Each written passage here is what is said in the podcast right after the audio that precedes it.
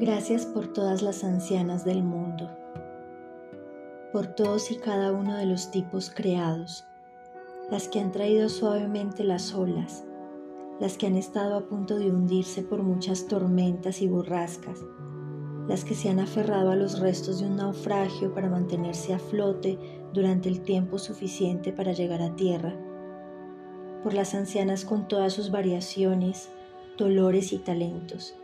tímidas o seguras, medio desastradas o arregladas, pero aún así firmes y orgullosas.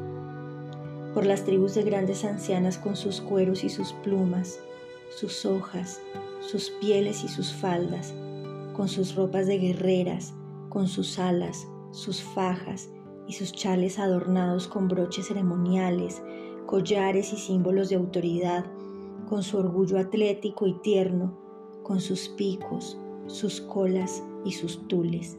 y encajes que lucen y pasean con sus aires y su sensualidad, con sus comportamientos inesperados y escandalosos, con todas esas excentricidades y sus pinturas y encajes tribales, con los colores de su clan y sus insignias de poder, con su sangre feroz y a la vez llena de bondad y con sus ojos brillantes, por todas sus formas de conservar y de ser generosas, por su suprema preocupación por la decencia, la vida creativa y los cuidados para que el alma no desaparezca de la faz de la tierra, por toda esa bendita belleza que hay en ellas, por ellas. Recemos para que la fuerza y la curación lleguen hasta sus huesos siempre llenos de coraje.